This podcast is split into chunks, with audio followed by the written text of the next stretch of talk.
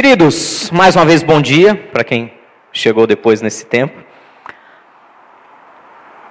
Eu estava falando com Deus e meditando em tudo isso que tem acontecido ao longo desses dias, não só na, na vida de cada um, mas algo um pouco mais macro que está acontecendo. Vocês sabem, hoje é um dia aí de grandes manifestações políticas e coisas do gênero. A semana foi uma semana conturbada. Um clima de medo, um clima de ansiedade se mistura em diversos setores da nossa sociedade. Pessoas que trabalham com comércio, com serviço, indústria, não importa. Há uma insegurança, uma insatisfação, há uma, uma revolta contida. E tudo isso tem sido alimentado dia após dia pela mídia e tudo mais. É claro que nós, como cidadãos, temos que fazer a nossa parte, temos que lutar contra a corrupção. Mas tem um sentimento nessa história toda que é muito perigoso.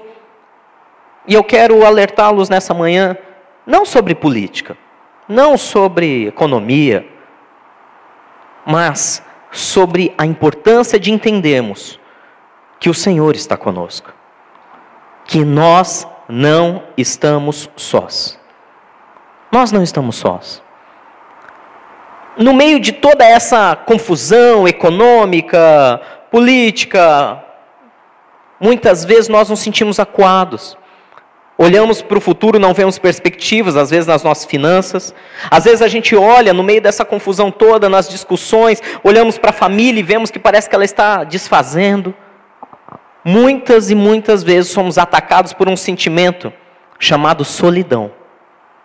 Quanto maior a luta, quanto maior a guerra, quanto maior a batalha, dentro do nosso coração ou até mesmo ao nosso redor na sociedade, mais nos sentimos sós mais nos sentimos isolados, mais nos sentimos descuidados.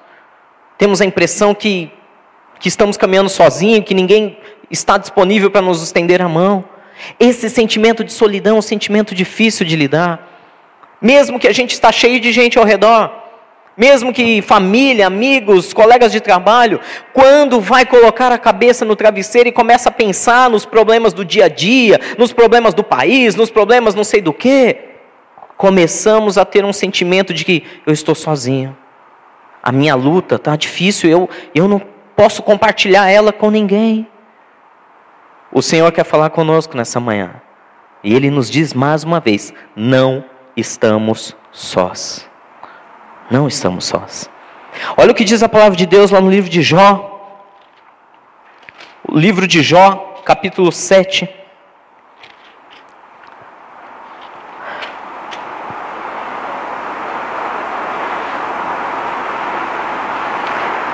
Livro de Jó, capítulo 7, a partir do versículo 17. Nós vemos Jó, de alguma maneira, contendendo com Deus, reclamando com Deus, desabafando com Deus. Nós vemos Jó dizendo para Deus: Deus, por que, que o Senhor está interessado em mim? Por que o Senhor se preocupa comigo? Será que o Senhor se preocupa mesmo comigo? Era o que Jó estava tentando dizer quando ele contendia com Deus. Deus, realmente o Senhor está olhando por mim? Ou tudo isso que nós estamos vivendo aqui é uma pura ilusão? É uma ilusão coletiva esse negócio chamado igreja, onde achamos que Deus pode estar conosco, mas no dia a dia parece que não está. Parece que não tem um irmão para estender a mão, parece que não tem alguém, não tem um amigo de verdade. Parece que o próprio Deus está vendo e não faz nada. E Jó diz assim no capítulo 7, versículo 17: que é o homem, para que tanto o estimes e ponha nele e ponhas nele o teu cuidado? A cada manhã o visitas, e a cada momento o pões à prova. Até quando não apartarás de mim a tua vista? Até quando não me darás tempo de engolir a minha saliva? Versículo 20: Se pequei, que mal te fiz a ti, ó espreitador dos homens porque fizeste de mim um alvo para ti, para que a mim mesmo me seja pesado? Por que não perdoas a minha transgressão e não tiras a minha iniquidade? Pois agora me deitarei no pó, e se me buscas, já não serei.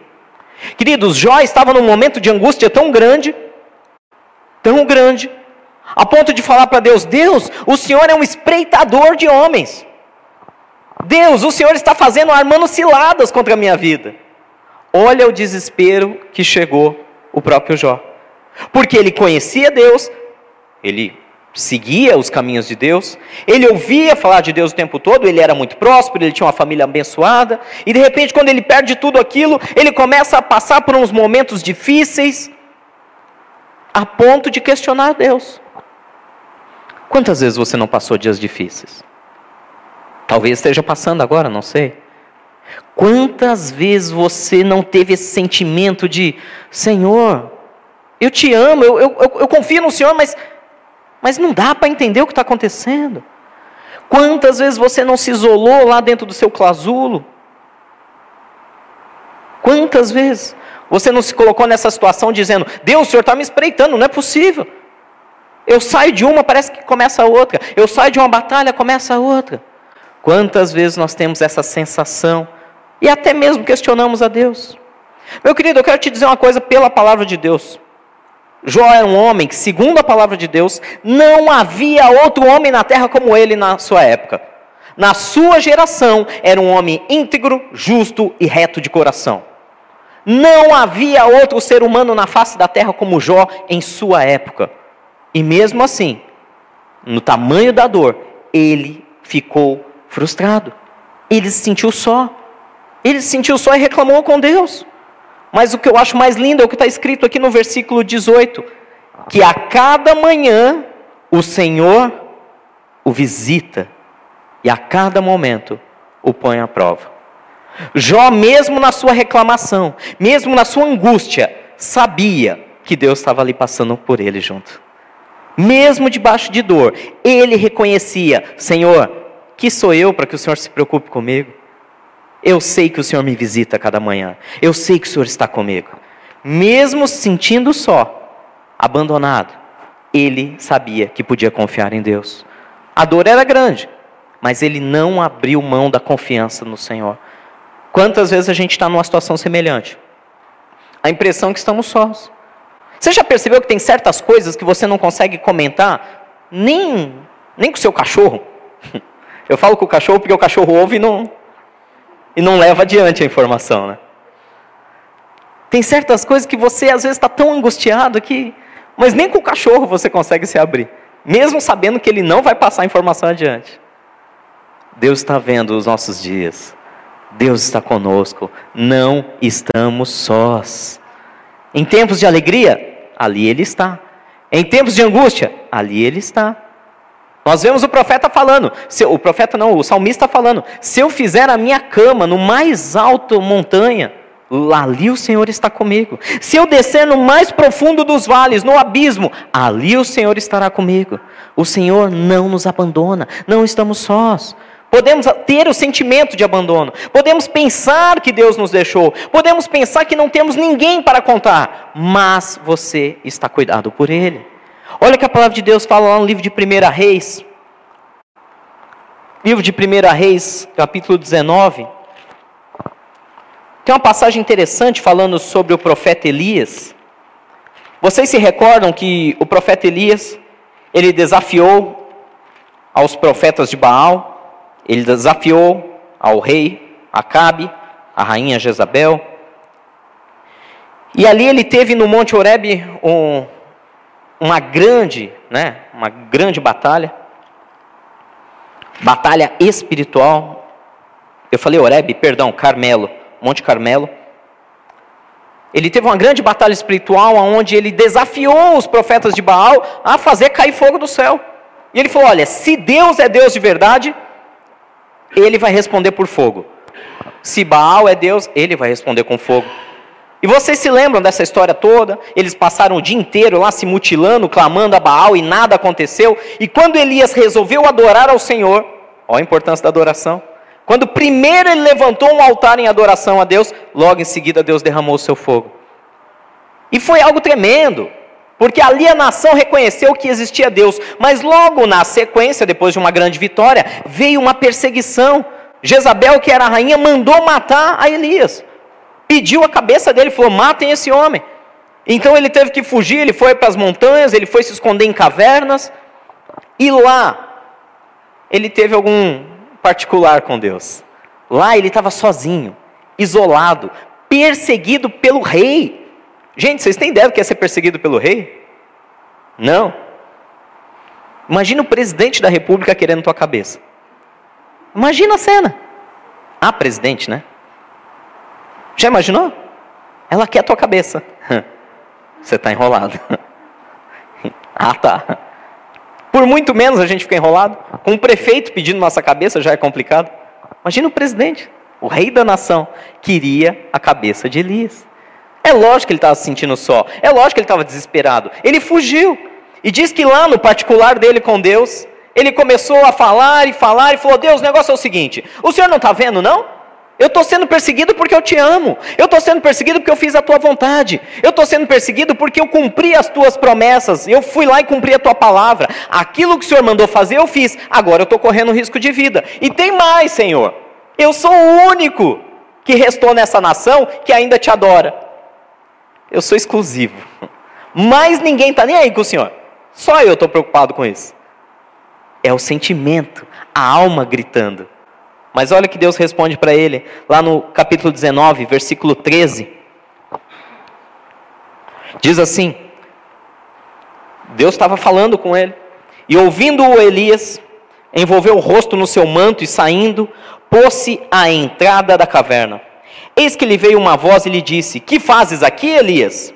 E ele respondeu: Tenho sido em extremo zeloso pelo Senhor Deus dos exércitos, porque os filhos de Israel deixaram a tua aliança, derribaram os teus altares e mataram os teus profetas à espada, e eu fiquei só, e procuram tirar-me a vida.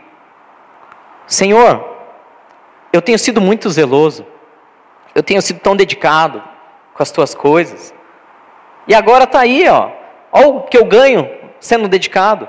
Olha o que eu ganho te servindo, olha o que eu ganho indo na tua casa. Estou sendo perseguido, mataram todos. Eu estou sozinho, não tem mais ninguém comigo. Versículo 15: Disse-lhe o Senhor: Vai, volta ao teu caminho para o deserto de Damasco, e em chegando lá, unge a Hazael, rei sobre a Síria.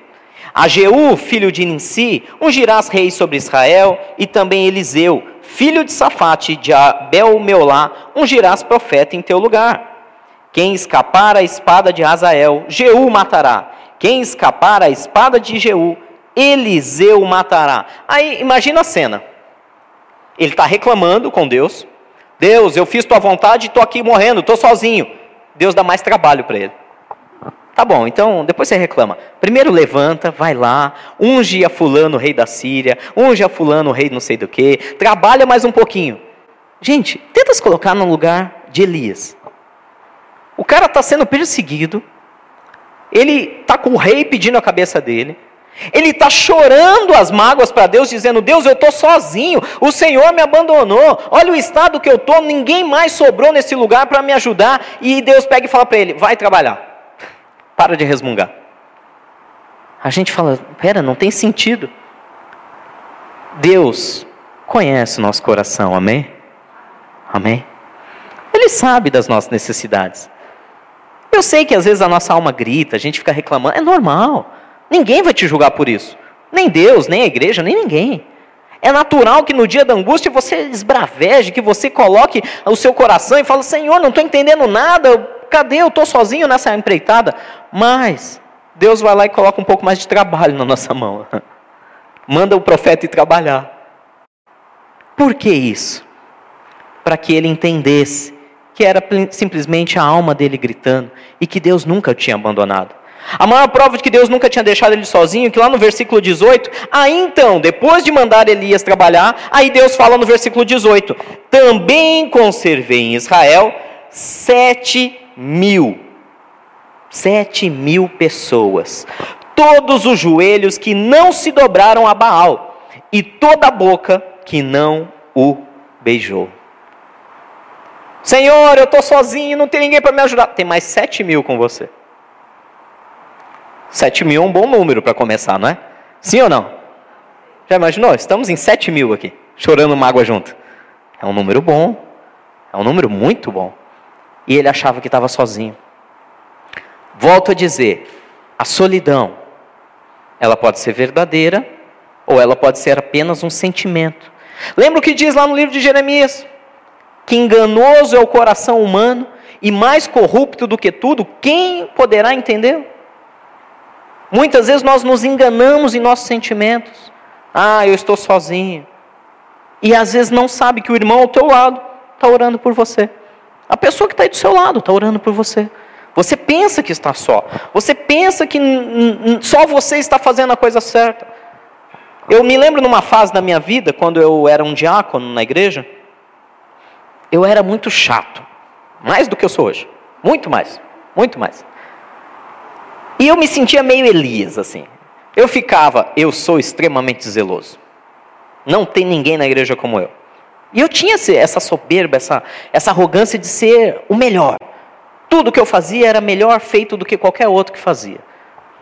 Eu guardava as coisas melhor do que todo mundo, eu limpava, eu organizava, eu recebia as pessoas na porta com aquele sorriso. Era aquela coisa. E eu me gabava disso. E eu me lembro que num dia da minha angústia eu falei exatamente o que Elias falou para Deus. Eu falei, Deus, o senhor não está vendo? Só eu trabalho nessa igreja? Só eu faço as coisas? Só eu sou o primeiro a sair? Eu, eu ficava bravo e eu lembro que eu murmurava. Eu me lembro que eu, no meu pecado, sem entender que aquilo era um pecado, eu ficava, Deus, eu chego uma hora e meia antes do culto para preparar a igreja. O pastor chega faltando cinco minutos. Que falta de compromisso desse pastor. E eu tenho que chegar antes. Ele vai embora almoçar e eu fico aqui depois mais uma hora até limpar, fechar a igreja. Eu sou o mais dedicado. E o mais murmurador também. e o mais perturbado também. Porque eu não entendia que Deus trabalha, trabalha junto, que Deus quer unidade, que Deus nos coloca pessoas, sete mil pessoas ao nosso lado, para sermos fiéis juntos, para amarmos a Deus junto, para andarmos com Deus. Mas não, muitas vezes queremos andar, nos colocamos. Ah, a solidão é verdadeira? Não, essa é a solidão que nós criamos. É a solidão que não é real, mas nós fazemos questão de nos isolar, nós fazemos questão de não ter contato com ninguém, nós fazemos questão de não responder, de não estar junto, não corresponder o amor, às vezes da própria esposa, do próprio marido, do próprio filho. Nós fazemos questão de nos isolarmos, assim como Elias em nossa caverna, e dizer: Deus, eu estou sozinho. E aí, quando Deus vira e fala: Para de manhã, vai trabalhar. A gente não entende. Mas quando ele vem e fala: Mas tem outros, eu vou te provar. Deus quer nos provar que tem todos outros juntos para fazer a mesma coisa. Por um tempo eu tinha falado com Deus: Deus, tá difícil ser cristão hoje. Não sei se vocês concordam comigo, mas cristão, cristão. Não estou falando evangélico. Não estou falando ser crente ou protestante ou qualquer outro termo que você quiser. Não estou falando de religião, estou falando seguir a Jesus Cristo. Seguir os passos de Jesus Cristo. Está difícil nos dias de hoje ser cristão. Sabe por quê? Porque a gente liga a TV, a gente tem amigos em outras igrejas. Gente, a gente vê cada absurdo. É sério. Está difícil. Vassoura ungida sendo vendida a mil reais. É, eu vi essa semana. Basta você abrir a internet e você vê. Vassoura ungida. Nós vamos ungir a vassoura por uma, uma, uma oferta mínima aí de mil reais. Você leva essa vassoura para tua casa, você varre a tua casa com essa vassoura. E todo o entulho espiritual é jogado fora. Quanto misticismo dentro da igreja. E quando não é vassoura, é o lencinho ungido do pastor, a meia do pastor. Eu já vi essa também. Meu Deus, quem paga a meia do pastor? Sangue de Jesus tem poder. Mas nem de graça eu levo isso para casa. Comércio, enganações. Vocês sabem do que eu estou falando. Está difícil ser cristão de verdade. Sabe por que está difícil? Porque quando você diz para alguém, eu sou um cristão, hum, ah, você é crente? ah, você é pastor? Ah, coisa tá boa pro teu lado, hein? E aí? Tá andando de Porsche Cayenne ou de X5?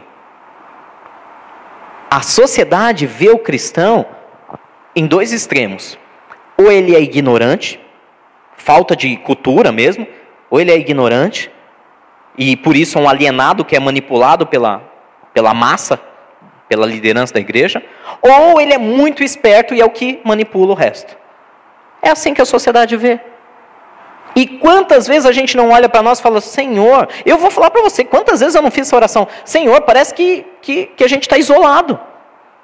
Parece que nós, uma pequenina igreja ali, a gente está querendo lutar contra essa, esse misticismo dentro da igreja, essa coisa de venda, de conseguir levantar dinheiro, de exploração. Nós estamos lutando contra isso sozinhos.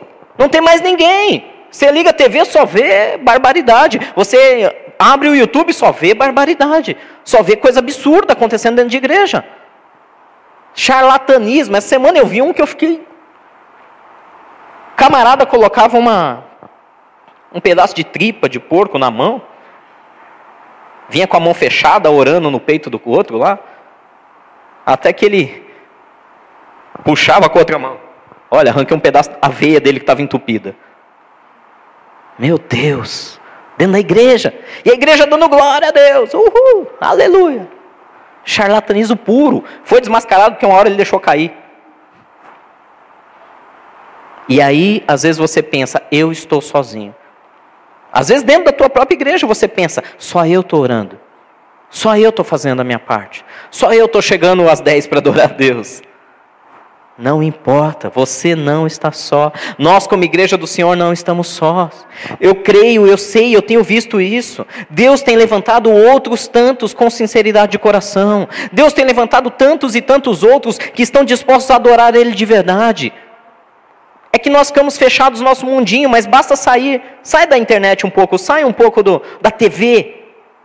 Vai procurar, você vai encontrar cristãos verdadeiros, que estão orando aí fora, que estão jejuando, que estão alimentando os pobres. Você vai encontrar pessoas que estão assim como Elias, pensando que estão sós, mas somos muitos naqueles que têm realmente ao Senhor.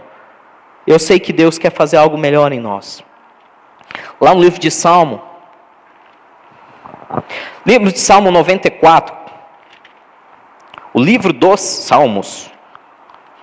O Salmo de número 94.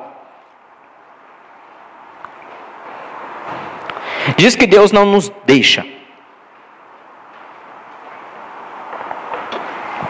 Salmo 94, versículo 12. Todos encontraram, amém? Bem-aventurado ou feliz é o homem, Senhor, a quem tu repreendes, a quem ensinas a tua lei, para lhe dares descanso dos dias maus, até que se abra a cova para o ímpio. Olha o versículo 14: Pois o Senhor não há de rejeitar o seu povo, nem desamparar a sua herança. Meu querido, entenda uma coisa: não importa o quão difícil seja o seu momento, o Senhor não desampara o seu povo. O Senhor não abre mão de você. O Senhor não desiste de você. Puxa, pastor, mas eu fiz tanta besteira. Ele não desiste. Você mesmo desiste de você. Você desiste às vezes da família, do sei lá o quê, da igreja. Mas Deus não desiste. Ele é mais teimoso no bom sentido do que nós. Olha que eu sou teimoso, mas eu nem me comparo. Nem me comparo quando eu chego perto de Deus. Porque Ele consegue não abrir mão de nós, com as nossas maluquices, esquisitices, manias, erros, defeitos, com o nosso sentimento de solidão, Ele não abre mão de nós. Você acha que você está aqui hoje por quê? Coincidência? Ah, pastor, acordei de manhã e é dia de igreja, né? É dia de igreja, vamos lá. Se eu não for, o pastor fica bravo comigo. Não. Deus fica triste com você, mas bravo não. Deus não desiste de nós. Você não está aqui por coincidência. Entra dia, sai dia. Você não entra por essa porta só porque deu vontade. A Bíblia diz que ninguém pode declarar que Jesus é o Senhor da sua vida se não for pelo Espírito Santo. Você não pode entrar por essas portas e adorar a Deus se não for guiado pelo Espírito Santo de Deus. Vocês são guiados pelo Espírito Santo de Deus. Por isso vocês estão aqui nessa manhã, para que Deus possa falar em alto e bom som: Eu não desisto de vocês. Vocês não estão sós. O Senhor é conosco. mesmo no dia da angústia, principalmente no dia de angústia. Davi já fala: se não fora o Senhor no dia da tribulação, há muito tempo eu já teria sido consumido. Deus tem olhado. Por mais que, ah, mas pastor, eu não consigo orar mais, eu estou triste. Estou me sentindo só, eu não oro, não tenho mais hábito de oração, não tenho mais tempo de comunhão com Deus, não tenho mais devocionais, eu estou longe de Deus. Você pensa que está longe de Deus, Deus está ao seu lado. Basta a primeira palavra, basta o primeiro acorde, basta a primeira oração e Deus rapidamente te toma nos braços de novo. Ele está ao nosso lado, ele não desiste. Basta uma tentativa. Basta hoje essa atitude de vir de novo à casa dele. Mesmo cansado, mesmo sentindo sozinho, o Senhor pode te pegar no colo já, imediatamente. Basta você entender e falar: tá bom, Senhor, eu me rendo. E tudo volta a ser como era antes. E o Espírito volta a te encher, você volta a andar em outro tempo, você volta para casa jubilando. Nós não estamos sós, e o que o Senhor fala aqui, versículo 14 do Salmo 94: Pois o Senhor não há de rejeitar o seu povo, nem desamparar a sua herança. É difícil acreditar nisso, né, quando a coisa está feia, né? É difícil, a gente entende, né? Então, a pastora Vanessa está falando muito aí ultimamente sobre algo interessante, uma ponte entre cabeça, entre cérebro, mente e coração. Ela está desenvolvendo uma teoria que é mais fácil a gente compreender na razão o que Deus está dizendo, mas que muitas vezes a ponte está interditada ou não está construída, a gente precisa levar essa informação e trazer ela para nossa alma. Eu acredito que ela tenha razão nisso. A gente ouve e fala, Deus está conosco. Amém, eu sei mas eu não sinto. É verdade não é? Quantas vezes nós sabemos o que Deus quer, o que Deus faz, o que Deus pensa, mas nós não conseguimos sentir o que Deus está fazendo em nossas vidas. E é isso que eu preciso te alertar nessa manhã. Você não está sozinha.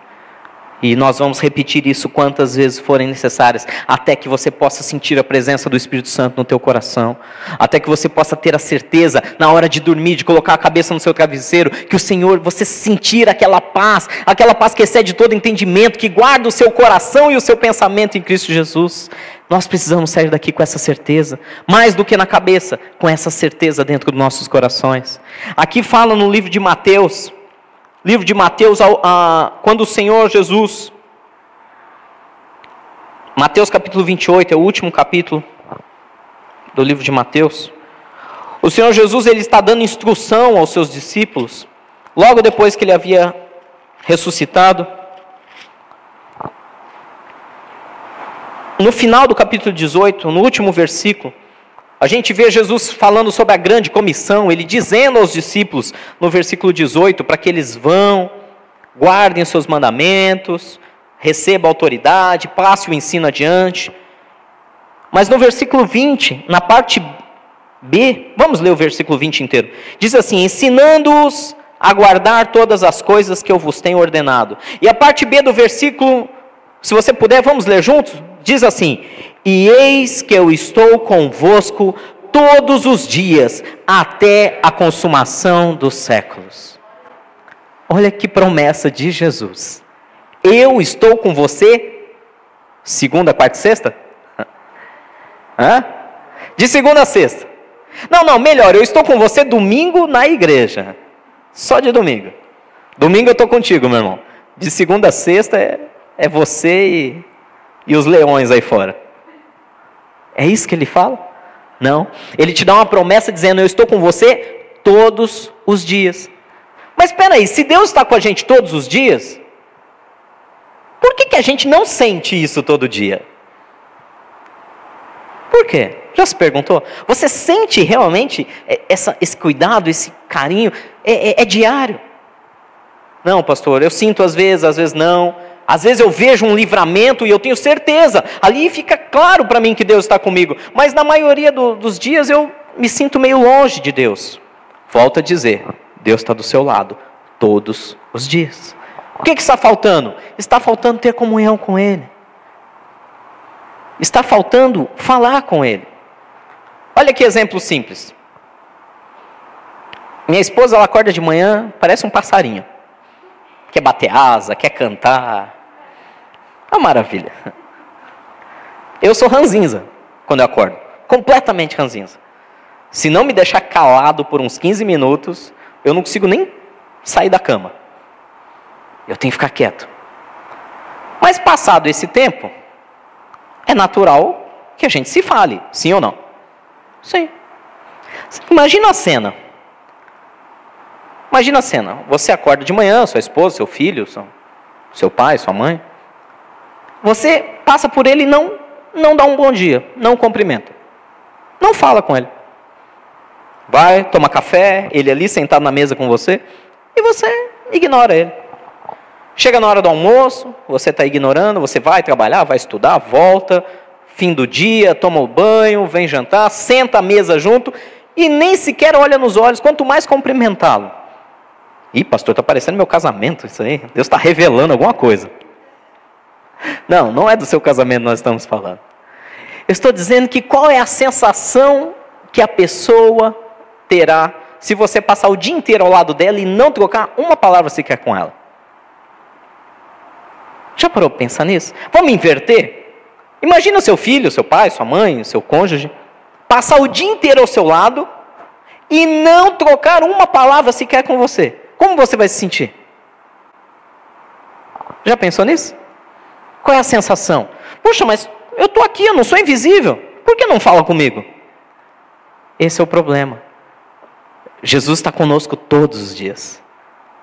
Mas por ele não ser visível materialmente, às vezes nós o ignoramos, às vezes nós o negligenciamos, nós esquecemos de falar bom dia ao Senhor, esquecemos de agradecer na hora do alimento e tomar café juntos, nós esquecemos de dizer: Senhor, olha, hoje eu tenho isso para enfrentar, vem comigo, me ajuda, me ajuda, Senhor, estou cansado, dormi pouco essa noite, dormi só três, quatro horas, preciso da Sua ajuda, vamos comigo.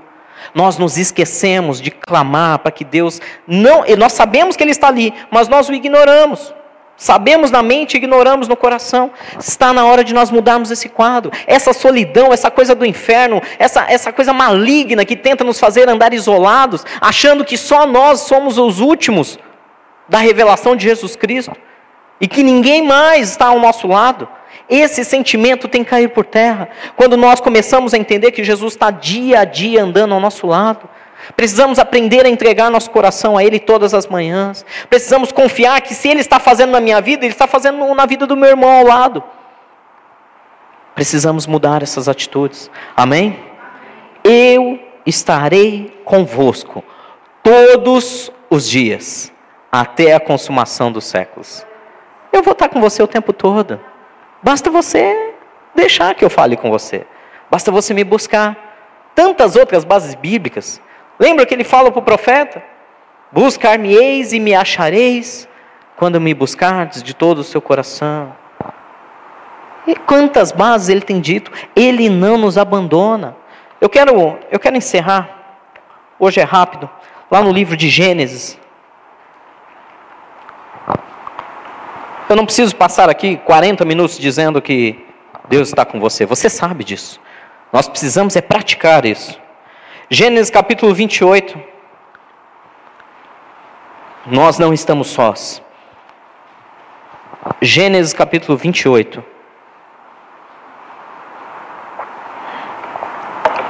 Diz que Jacó fugiu. Fugiu do seu pai, fugiu da sua família. E se você ler esse texto com calma, o capítulo inteiro, você vai ver que tinha um misto de sentimentos muito confusos na mente, no coração de, de Jacó. Ele sabia que tinha feito coisa errada, ele sabia que tinha enganado a sua própria família. E como consequência desse engano, algo entrou no coração dele dizendo: sai daqui, você não é mais digno desse lugar, vá embora. E ele fugiu, literalmente, ele fugiu. Ele ouviu as palavras, algumas palavras do seu pai e foi embora.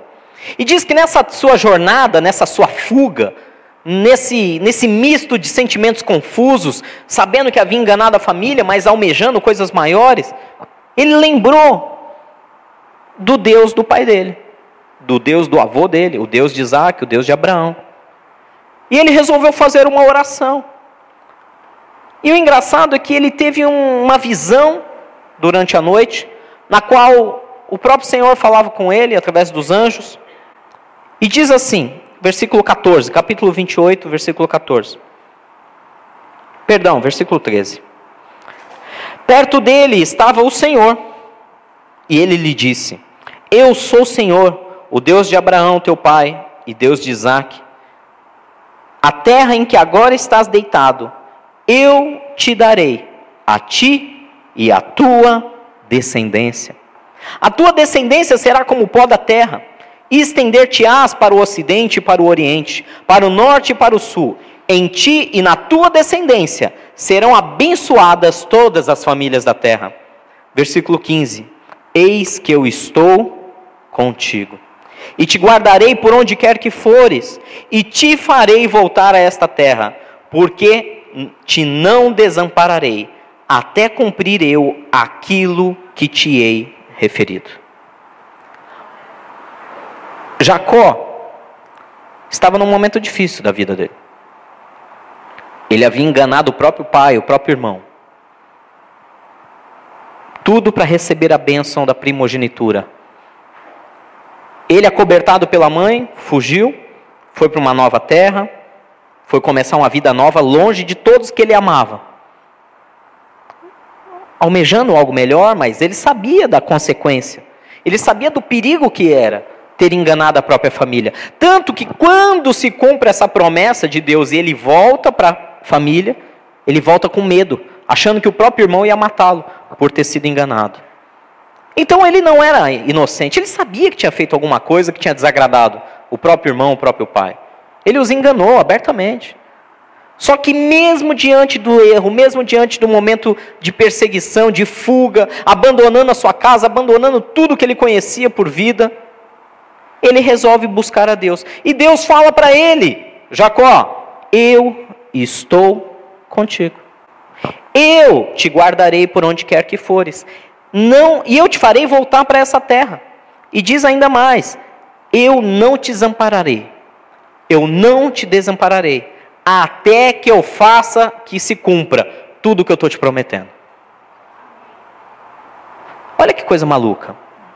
Um homem que estava todo torto, vamos dizer assim, e Deus faz uma promessa linda dessa. Eu vou cuidar de você eu vou cumprir cabalmente cada uma das minhas promessas. Deus cumpriu? Cumpriu. Jacó se tornou realmente o homem mais abençoado e próspero daquela nação, na sua geração. Ele voltou depois de anos com mulheres, filhos. Ele teve um outro particular com Deus no Val de Jaboque. Então ele retornou, foi abraçado pela sua família e tudo se mudou.